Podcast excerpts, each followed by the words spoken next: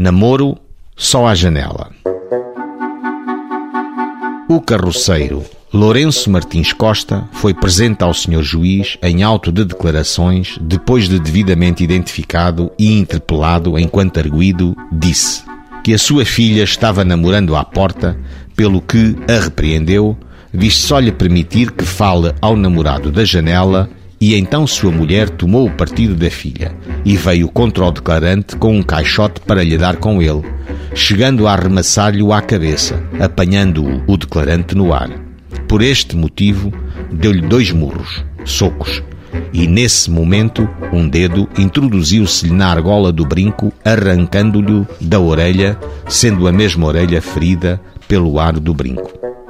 A Maria do Rosário, mulher do carroceiro Lourenço, quando se queixou dele no quartel da guarda, disse: Entrou em casa, chamando-lhe puta e agredindo-a com um caixote.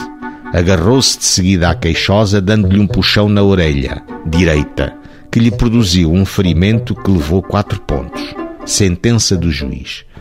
Foi pingar mais, condenando-o a 50 escudos de multa e 10 dias de prisão correcional, substituída por igual tempo de multa a 10 escudos por dia.